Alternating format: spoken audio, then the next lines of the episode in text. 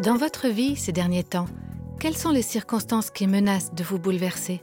Si Dieu est avec vous, s'il vous entoure, s'il est votre forteresse, s'il demeure en vous, eh bien nul besoin de tout comprendre. Vous pouvez rester paisible, vous pouvez avoir un cœur tranquille. Vous n'avez pas besoin de vivre dans la confusion, car le Seigneur est Dieu. Il est avec vous, il est votre forteresse.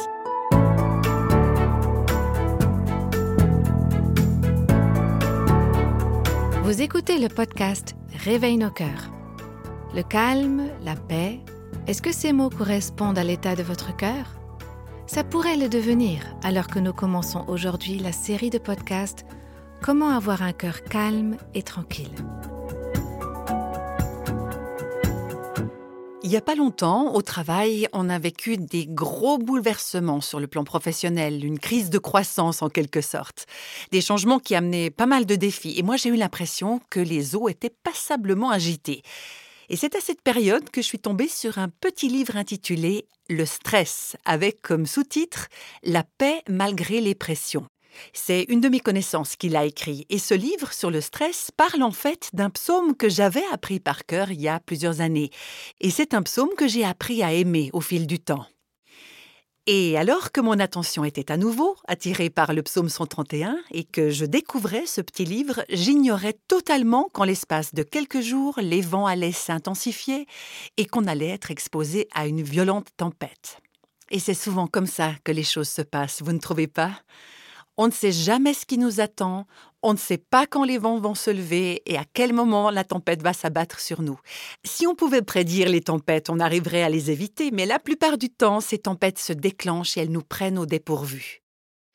Voilà pourquoi c'est important d'avoir un cœur préparé et d'avoir l'assurance que notre Dieu est le Dieu qui est présent au milieu des tempêtes. Moi, je suis reconnaissante d'avoir lu ce livre et que mon attention ait été attirée par ce passage biblique parce que dans les semaines qui ont suivi, ce psaume 131 a représenté ma bouée de sauvetage littéralement, encore et encore et encore. Ces dernières semaines, j'ai dit à plusieurs personnes Intéressez-vous au psaume 131, rentrez chez vous et lisez-le. Lisez-le dans toutes les versions que vous pourrez trouver, vous choisissez celle que vous préférez et vous l'apprenez par cœur. Et puis vous le récitez plusieurs fois par jour, encore et encore et encore, jusqu'à ce qu'il fasse complètement partie de vous. Et je crois profondément que quand on fait ça, ce psaume devient quelque chose de fondamental pour notre vie. Vous traversez peut-être une de ces tempêtes actuellement. Alors vous allez réaliser qu'avec l'enseignement de ce psaume 131, je m'apprête à vous lancer une bouée de sauvetage. Je citerai différentes traductions de ce psaume pendant mon enseignement, mais je vais commencer par vous lire un passage dans la version que j'ai apprise par cœur en premier. Les trois versets du psaume 131 sont en fait une prière que David adresse au Seigneur. Éternel, je n'ai pas un cœur orgueilleux, ni des regards hautains, et je ne m'engage pas dans des projets trop grands et trop élevés pour moi. Au contraire, je suis calme et tranquille, comme un enfant sevré qui se trouve avec sa mère. Je suis comme un enfant sevré. Israël, mets ton espoir en l'Éternel, dès maintenant et pour toujours. Je vois plusieurs attitudes de cœur dans ce passage. En fait, cette série de podcasts s'appelle Comment avoir un cœur calme et tranquille. Et je crois que c'est quelque chose dont on a particulièrement besoin dans ce monde. Si on pouvait décrire notre vie de femme, en tout cas pour beaucoup d'entre nous, on ne nous décrirait pas comme des personnes qui ont un cœur tranquille. On a tendance à être crevé, hyperactive, affolée, frustrée, fragile. Et vous allez certainement trouver encore d'autres adjectifs à ajouter à tout ça. Mais est-ce qu'on a un cœur tranquille? On est tellement occupé. Comment vous voulez avoir un cœur tranquille avec un rythme aussi effréné? Il y a aussi toute la souffrance, la douleur, des problèmes et toutes ces choses qui troublent notre être intérieur. Alors ce psaume met l'accent sur certaines qualités qui doivent devenir vraies si on veut avoir un cœur tranquille pour faire face à la vie telle qu'elle est dans ce monde déchu. Une des traductions que j'utilise intitule ce psaume Paix en Dieu. Et c'est vrai que ce psaume nous ramène à une simple confiance en Dieu. On va prendre le premier verset et voir l'attitude d'humilité du cœur. Et puis on verra aussi, dans le premier verset, l'attitude de simplicité du cœur. Après, dans le verset 2, on verra comment l'humilité et la simplicité mènent à la tranquillité. Et puis le point important du verset 3, c'est la confiance. Faire confiance à l'Éternel, c'est vraiment l'essentiel. Au beau milieu des tempêtes et des problèmes de la vie, on a tendance à se dire Oui, je sais que je dois compter sur le Seigneur, mais j'ai besoin de quelque chose d'autre. Il me faudrait quelque chose en plus, ça suffit pas. Vous savez, j'aimerais vous dire quelque chose d'important. Bien sûr que c'est suffisant, parce que Dieu est suffisant. Il est suffisant. Il n'y a aucun orage que vous ne pourrez traverser sans que la réponse soit finalement Fais confiance au Seigneur. La Bible a beaucoup à nous dire, elle a beaucoup à nous enseigner, des principes qu'on doit appliquer à notre vie et auxquels obéir. Mais le moment venu, est-ce que nous croyons que Dieu est Dieu? Est-ce qu'on fait confiance à Dieu, qui détermine à quel moment déclencher la tempête et qui décide à quel moment la calmer? Est-ce qu'on lui fait confiance? Donc on va voir ensemble ce psaume 131 aujourd'hui et dans les podcasts qui suivront aussi. La première qualité de l'humilité ressort déjà au verset 1. Éternel, je n'ai pas un cœur orgueilleux, ni des regards hautains. Ce psaume, cette prière est adressée au Seigneur. Alors personnellement, je pourrais vous dire que je ne suis pas orgueilleuse, que je suis humble, que mes yeux ne sont pas hautains, mais vous ne connaissez pas mon cœur. Je pourrais vous dire que je ne suis pas remplie d'orgueil, que je compte sur le Seigneur, que je marche avec lui. Mais vous, vous n'avez pas les moyens d'en être sûr. Celui qui connaît mon cœur, c'est celui à qui David adresse cette prière. Seigneur, tu connais tout, tu vois tout. Tu connais la véritable condition de mon cœur, et cette prière, je te l'adresse à toi. Je ne peux ni te tromper, ni te mener en bateau. C'est devant Dieu que David épanche son cœur en toute sincérité, en toute transparence. Seigneur, comme tu le sais, et si je me trompe, je sais que tu me le montreras. Seigneur, mon cœur n'est pas orgueilleux, ni mon regard hautain. Dans ce verset, on discerne une humilité qui va dans deux directions. D'abord, un cœur humble envers Dieu, et puis un cœur humble envers les autres. Voilà ce que dit David. Mon cœur n'est pas orgueilleux. C'est son attitude devant Dieu. Le mot orgueilleux, ça veut dire s'envoler, être élevé, monter, être fier, s'élever sur de grandes hauteurs. Et David dit Dieu, je sais qui je suis par rapport à toi, et je sais que je ne suis rien comparé à toi. Je ne m'estime pas plus grand que ce que je devrais. J'ai une bonne analyse de ma propre valeur. Je ne suis pas centré sur moi-même. Je ne suis pas facilement offusqué. Je ne vais pas déprimer quand on me néglige ou qu'on me maltraite. Je ne m'emballe pas quand les autres me font une petite tape dans le dos pour approuver ce que je fais. Mon bonheur, mon bien-être ne dépendent pas de ce que les autres pensent de moi. Mon cœur n'est pas hautain vis-à-vis de toi. Je ne suis pas dévoré par des ambitions ou par des préoccupations égoïstes. Seigneur, mon cœur est humble devant toi. Et puis ensuite, on lit Mes regards ne sont pas hautains. Et je crois que ça concerne le regard qu'on porte sur les autres. Le verset 17 du chapitre 6 du livre des Proverbes parle de six, voire même sept choses que le Seigneur déteste. Une d'entre elles, c'est un regard orgueilleux ou méprisant.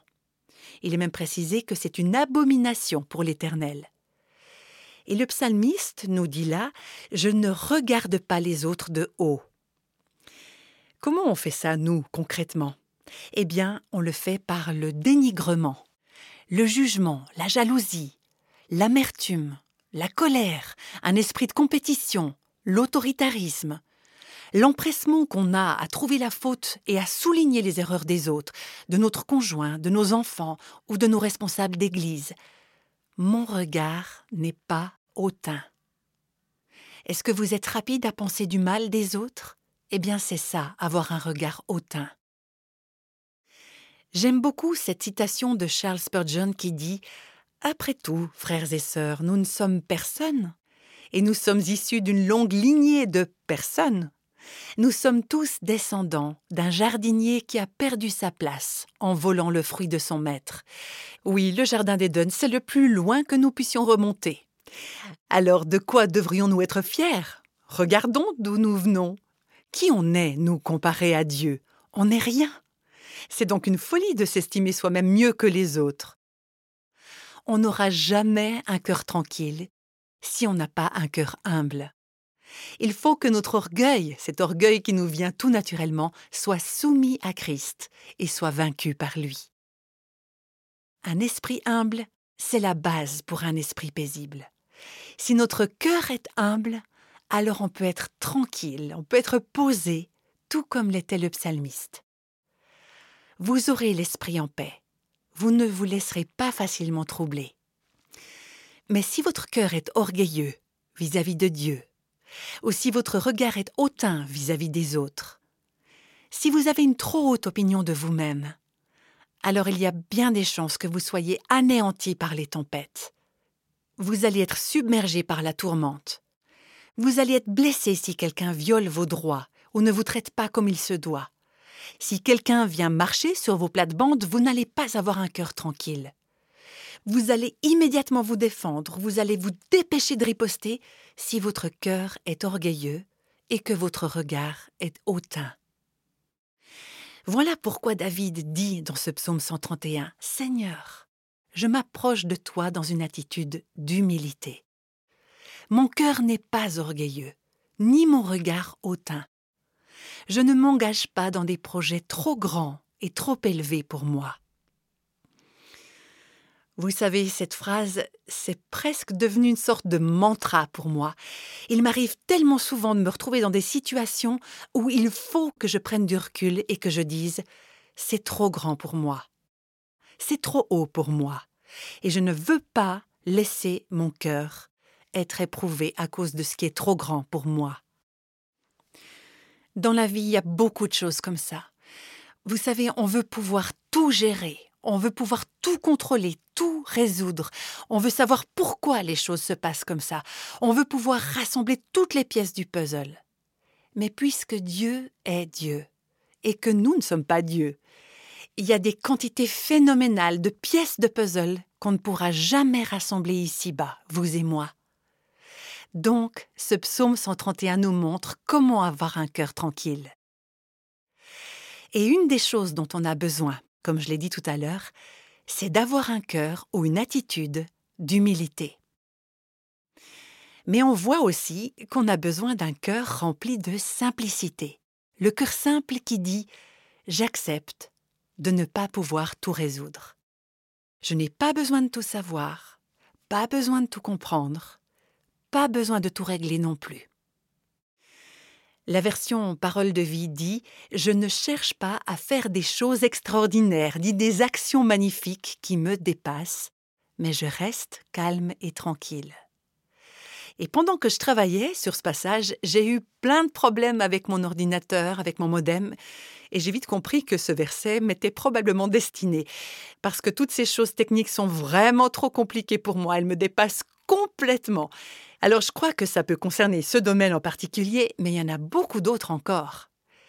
Cette phrase des projets trop grands et des choses trop élevées pour moi, ça veut dire des projets qui sortent de l'ordinaire, des choses qui sont miraculeuses ou étonnantes, des choses qui dépassent les limites des pouvoirs humains et de la compréhension humaine, des merveilles inaccessibles, des choses qu'on ne peut pas concevoir, pas comprendre.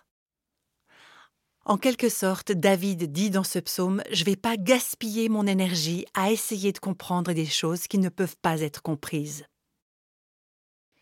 On peut penser aussi à ce passage du livre des Proverbes au chapitre 30, versets 18 et 19 qui dit la même chose.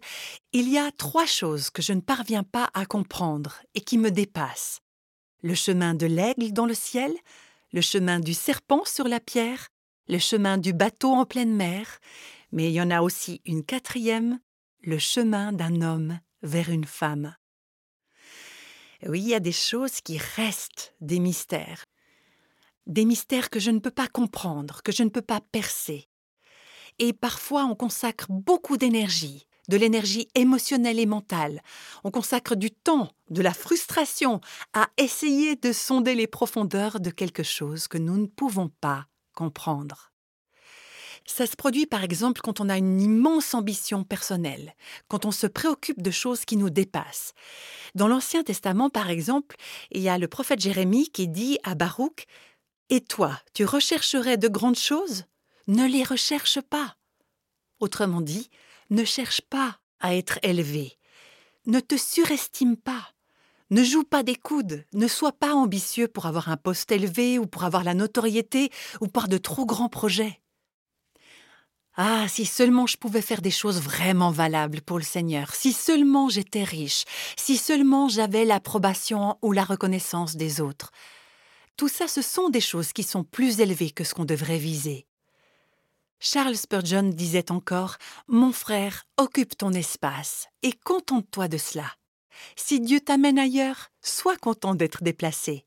S'il t'emmène dans un endroit plus petit ou moins important, Sois prêt à y aller autant que d'aller dans un endroit meilleur. N'aie aucune volonté à ce sujet. Sois un enfant sevré qui a arrêté de s'inquiéter, de pleurer, de se faire du souci, et qui laisse sa mère faire juste ce qui semble bon selon elle. Quand nous sommes complètement sevrés, c'est bien pour nous. L'orgueil a disparu et l'ambition aussi. Peut-être que vous vous dites, dans l'entreprise dans laquelle je travaille, je suis pas traité comme il faut.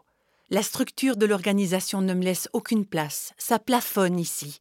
On ne me laisse pas accomplir ce dont je suis vraiment capable. Peut-être que vous vous dites à la maison aussi, on ne me laisse pas l'occasion d'utiliser mes dons. Vous recherchez de grandes choses pour vous-même? Alors vous n'aurez jamais un cœur tranquille si vous faites ça. Ne recherchez pas ces choses trop grandes pour vous. Laissez Dieu être Dieu. Laissez Dieu vous placer là où il veut vous utiliser, là où il veut que vous le serviez d'une manière qui lui soit agréable et que sa volonté soit faite dans votre vie. Un autre domaine dans lequel on a tendance à chercher à comprendre des choses qui nous dépassent, c'est par rapport aux vérités spirituelles et théologiques.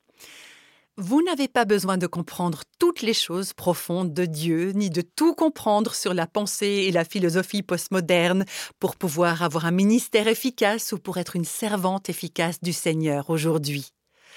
Encore une fois, je vais citer Charles Spurgeon qui décrit tellement bien les choses. Il dit que c'est comme un petit enfant qui s'attend à comprendre un livre sur la trigonométrie et qui pleure parce qu'il n'y arrive pas ou comme un petit enfant dans les bras de sa maman qui s'énerve et qui tape du pied parce qu'il ne peut pas tenir l'océan Atlantique dans la paume de sa main.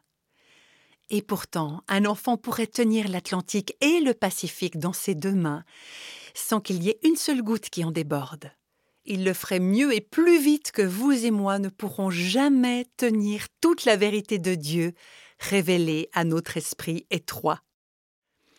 La vérité de Dieu est infinie, nos esprits, ce sont de toutes petites choses chétives, mais fabuleusement créées par Dieu. Mais on n'arrive pas à commencer de saisir l'immensité de la vérité de Dieu, de la pensée théologique, des Écritures.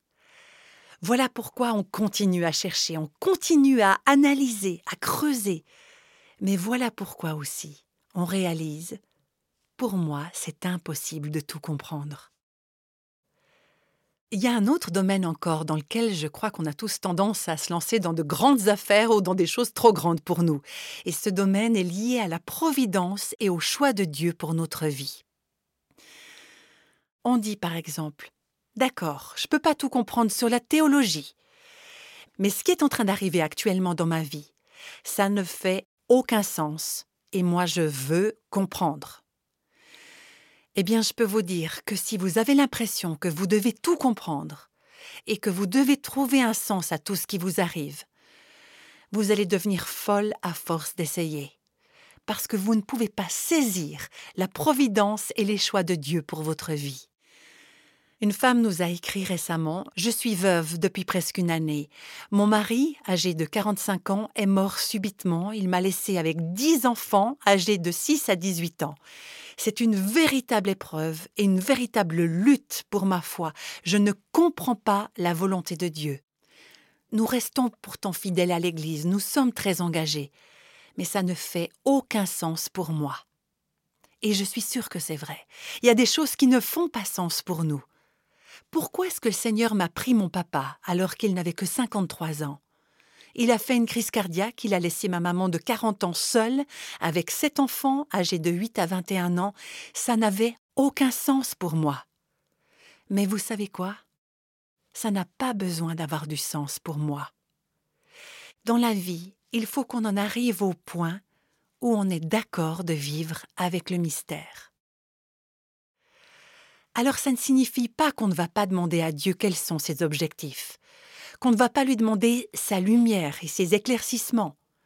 Si Dieu nous répond, mais c'est super, mais il ne va pas nous répondre forcément. Il se peut qu'on ne comprenne pas tous ses objectifs. On ne comprendra jamais tous les buts que Dieu poursuit pour ce qu'il fait dans notre vie. Spurgeon a dit encore Ça ne sert à rien de vouloir connaître toutes les raisons de la providence divine.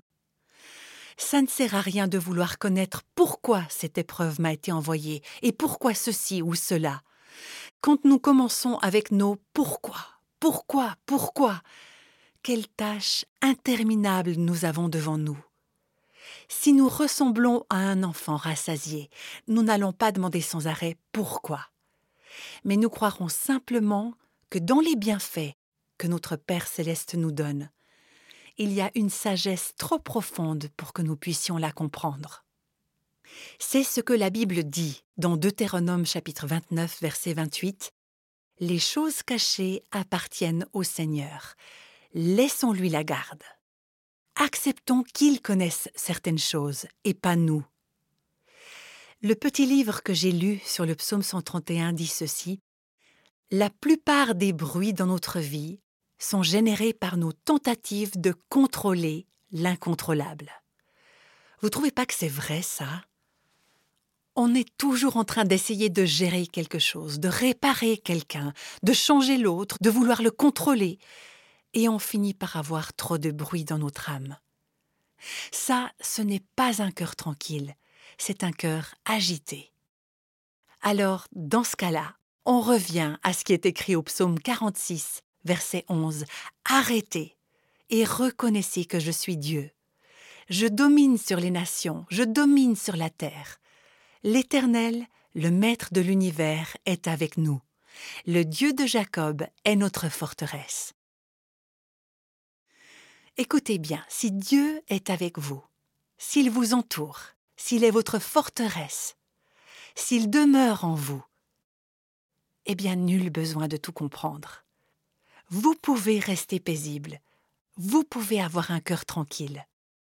Vous n'avez pas besoin de vivre dans la confusion, car le Seigneur est Dieu, il est avec vous, il est votre forteresse.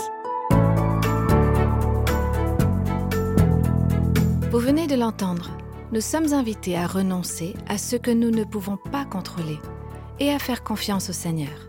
Ce message était le premier d'une série intitulée Comment avoir un cœur calme et tranquille? J'espère que vous aurez du plaisir à écouter la suite. On passe tous par des hauts et des bas. Cette série va nous apprendre à garder la paix dans toutes les circonstances. Comme les tempêtes n'arrêtent pas de se succéder dans nos vies, rappelons-nous constamment ces vérités. Lors de notre prochain rendez-vous, on verra comment et pourquoi il est possible d'avoir un cœur calme et tranquille, même au milieu de la tempête. Une des choses que j'ai apprises en étudiant ce psaume 131, c'est qu'on doit apprendre à calmer notre âme. Personne d'autre ne peut le faire à notre place. On a tendance à espérer que quelqu'un vienne s'occuper de nous ou que quelqu'un vienne nous aider à aller mieux. Alors oui, les gens peuvent effectivement nous encourager, nous montrer comment aller vers le Seigneur, mais à la fin, c'est nous qui devons imposer le calme à notre âme, en lui disant ⁇ Mon âme, calme-toi, reste tranquille, attends-toi au Seigneur ⁇ Cette tranquillité, c'est quelque chose qui vient prendre place dans notre cœur. Nous, on a tendance à se dire Ah, si les choses extérieures, si les circonstances indépendantes de ma volonté changeaient, si mon mari faisait ceci ou cela, si mon travail était comme ceci ou comme cela, et si mon patron faisait ci ou ça, ou si mon rêve pouvait se réaliser, alors je ne ressentirais pas de tels troubles à l'intérieur de moi-même. Mais vous savez, c'est la tempête qui agite notre cœur. Mon cœur, calme-toi. C'est un changement qui se passe à l'intérieur.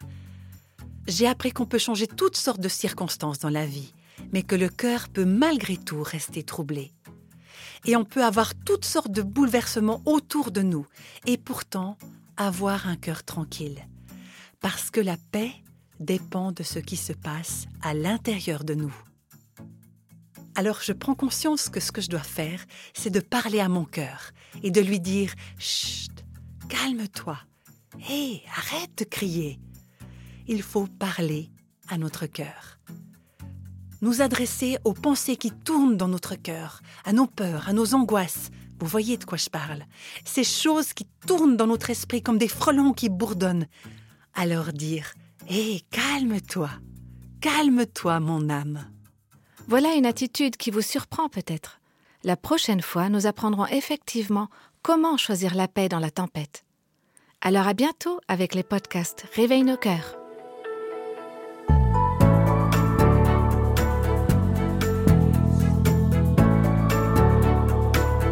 Les extraits de la Bible sont tirés de la version Parole de vie. Réveille nos cœurs est le ministère français de Revive Our Hearts, initiative de Life Action Ministries avec Nancy DeMoss Volgemuth. Avec les voix de Christine Raymond et Jeannette Kosman.